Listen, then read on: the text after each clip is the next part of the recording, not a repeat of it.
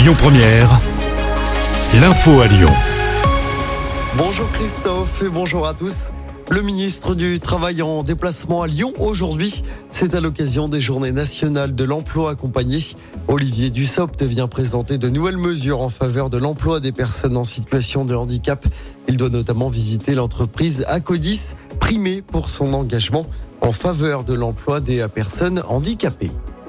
La campagne de vaccination contre les papillomavirus débute aujourd'hui dans tous les collèges pour les élèves de 5e, vaccination qui n'est pas obligatoire. Et puis c'est aussi ce lundi le début de la campagne de vaccination contre le Covid-19 pour les personnes les plus à risque. Campagne en avance de deux semaines sur le calendrier initial en cause une circulation importante du virus depuis plusieurs semaines.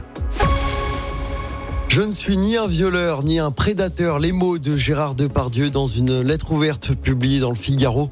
Le comédien dénonce un lynchage alors qu'il est mis en examen depuis 2020 pour des soupçons de viol et d'agression sexuelle.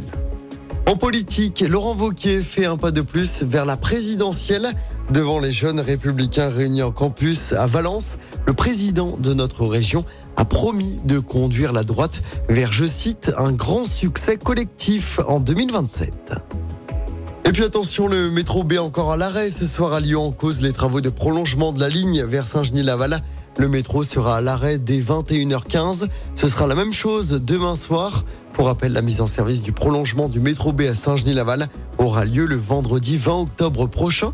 Et à cette date, deux nouvelles stations seront desservies par ce métro, Oulin Centre et Saint-Genis-Laval, hôpital Lyon-Sud.